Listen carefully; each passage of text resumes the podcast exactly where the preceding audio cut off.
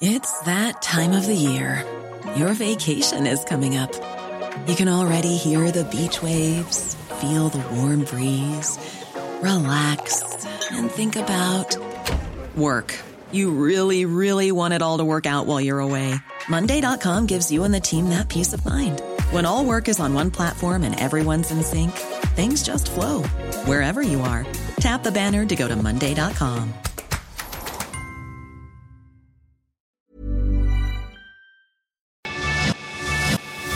Te lo cuento, te lo cuento. Tu dosis diaria de noticias. Por fin es viernes. Bienvenidos a su última dosis diaria de noticias de esta semana. Soy Laura Uriño y junto con Te lo cuento los invito a darle una vuelta al mundo. Van empatados 1-1. Mientras que el gobierno dio un fuerte golpe al narco con un megadecomiso en Culiacán, los criminales armaron una intensa balacera en un hotel de la Riviera Maya. Balas y más balas. En esta sangrienta guerra contra las drogas, los ciudadanos seguimos siendo los que pagamos los platos rotos. Prueba de ello fue el error que se vivió ayer en el Hotel Hyatt Siva Riviera en Puerto Morelos, Quintana Roo. Según los reportes oficiales, un grupo armado de 10 hombres entró por la zona de la playa que une al Hyatt con el Hotel Azul Beach en un enfrentamiento que dejó dos presuntos criminales muertos y una turista con lesiones leves, producto de un golpe. Según las autoridades locales, todo se trató de un enfrentamiento entre cárteles rivales, pero lo que es un hecho es que el pánico reinó entre los cientos de turistas que tuvieron que resguardarse en el lobby y en zonas ocultas del hotel. ¡Qué vergüenza! Una de cal por mil de arena. En un comunicado conjunto, la Guardia Nacional, la Secretaría de la Defensa Nacional y la Fiscalía General de la República informaron de un megadecomiso de 118 kilogramos de fentanilo puro en Culiacán, lo que representa el aseguramiento más grande de esta droga en la historia de México. Según las autoridades, el cargamento tiene un valor en el mercado de unos 970 millones de pesos, por lo que este operativo significa un trancazo a las operaciones del cártel de Sinaloa. El operativo ocurrió el pasado 28 de octubre y en él, además de embolsarse toda esa droga, las autoridades lograron detener a Armando N., conocido en los bajos mundos como El Inge, uno de los principales productores de drogas sintéticas en todo Sinaloa. Poco a poquito, la monja Rafaela Petrini fue nombrada por el Papa Francisco como la número dos de facto del Estado del Vaticano. A paso de tortuga, pero algunos cambios están empezando a asomarse en la Iglesia Católica. Un ejemplo de ello es que el Papa Francisco designó el día de ayer a la monja italiana y franciscana Rafaela Petrini como su mano derecha y secretaria general de la gobernación de la Ciudad del Vaticano. Esta decisión convirtió a Petrini en la mujer de más alto rango en toda la estructura eclesiástica, pero no es la única, pues precisamente Francisco ha sido el papa que más mujeres se ha incluido en la representación de su iglesia. Con este nombramiento, las nuevas tareas de Rafaela consistirán en coordinar y administrar a la policía, los bomberos, la sanidad y los museos del Estado más pequeño del mundo, los cuales representan la principal fuente de ingresos de todo el Vaticano. Aún así, el sector feminista dentro de la Iglesia Católica no canta victoria y mantendrá las presiones para que los avances sobre el involucramiento de las mujeres en la institución sean realmente profundos y no solo por encimita.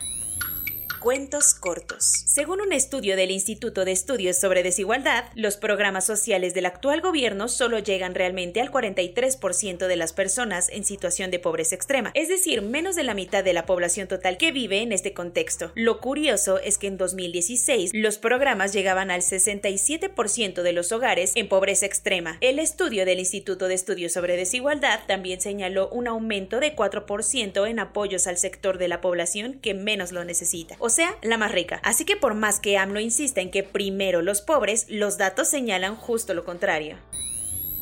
El mercado de Sonora en Ciudad de México es famoso por muchas razones, como la santería que ahí dentro se practica o los animales exóticos y tradicionales que ahí se venden, algo que supuestamente ya estaba prohibido. Sin embargo, ayer el recinto fue trending topic por un motivo distinto, pues en la sección de comida del mercado inició un potente incendio que quemó algunos locales, pero por suerte no hubo ningún fallecido gracias a que los bomberos llegaron rapidísimo, así como también la Agencia de Atención Animal para atender a las especies que pudieran haber sufrido algún daño. Ay, no.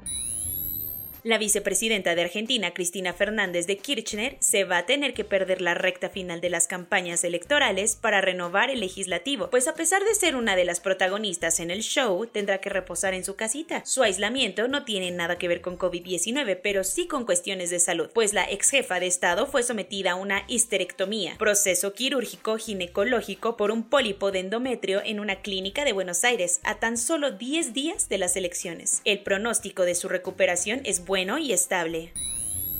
La policía española desmanteló una organización internacional que durante años se dedicó a mover migrantes desde los Balcanes hacia la Unión Europea en condiciones inhumanas, justo como la situación del camión que detuvieron en la frontera con Bosnia y Croacia, dentro del cual había un compartimiento más chico retacado con 77 personas dentro. El grupo de coyotes trabajaba principalmente con pakistaníes a quienes llevaban a la zona del espacio Schengen, donde los países europeos acordaron quitar los controles fronterizos. La operación resultó en el arresto del líder en Rumania y otros 15 de sus colaboradores.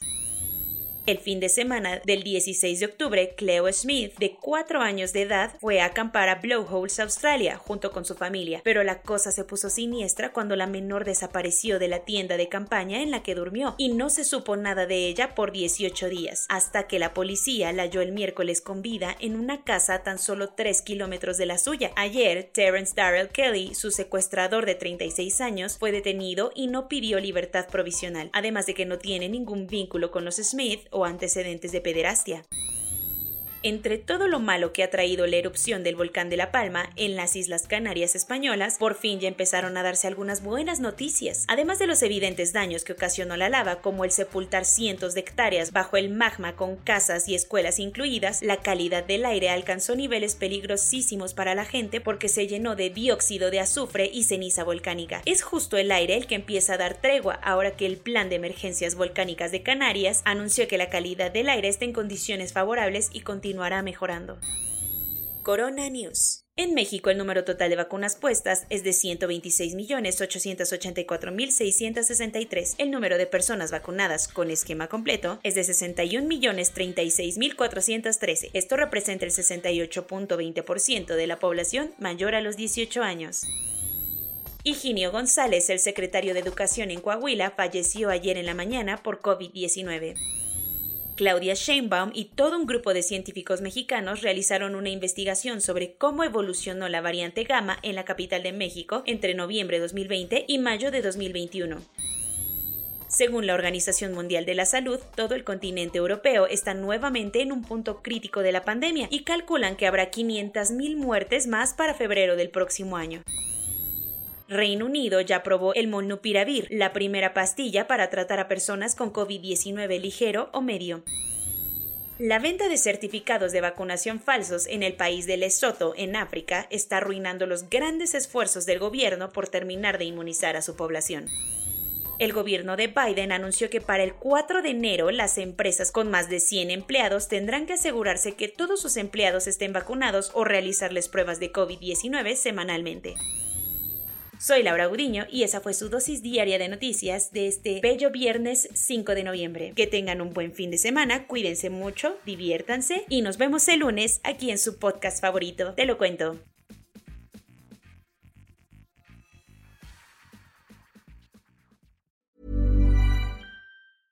Hey folks, I'm Mark Marin from the WTF podcast and this episode is brought to you by Kleenex Ultra Soft Tissues your ally to help tackle your allergy symptoms this season. I love the change of seasons, but nobody loves pollen and all those other things floating in the air that make you sneeze during this nice weather. Kleenex Ultra Soft tissues are hypoallergenic and allergist approved. So fight back against watery eyes and runny noses without worrying about irritating your skin. For this allergy season, grab Kleenex and face allergies head on.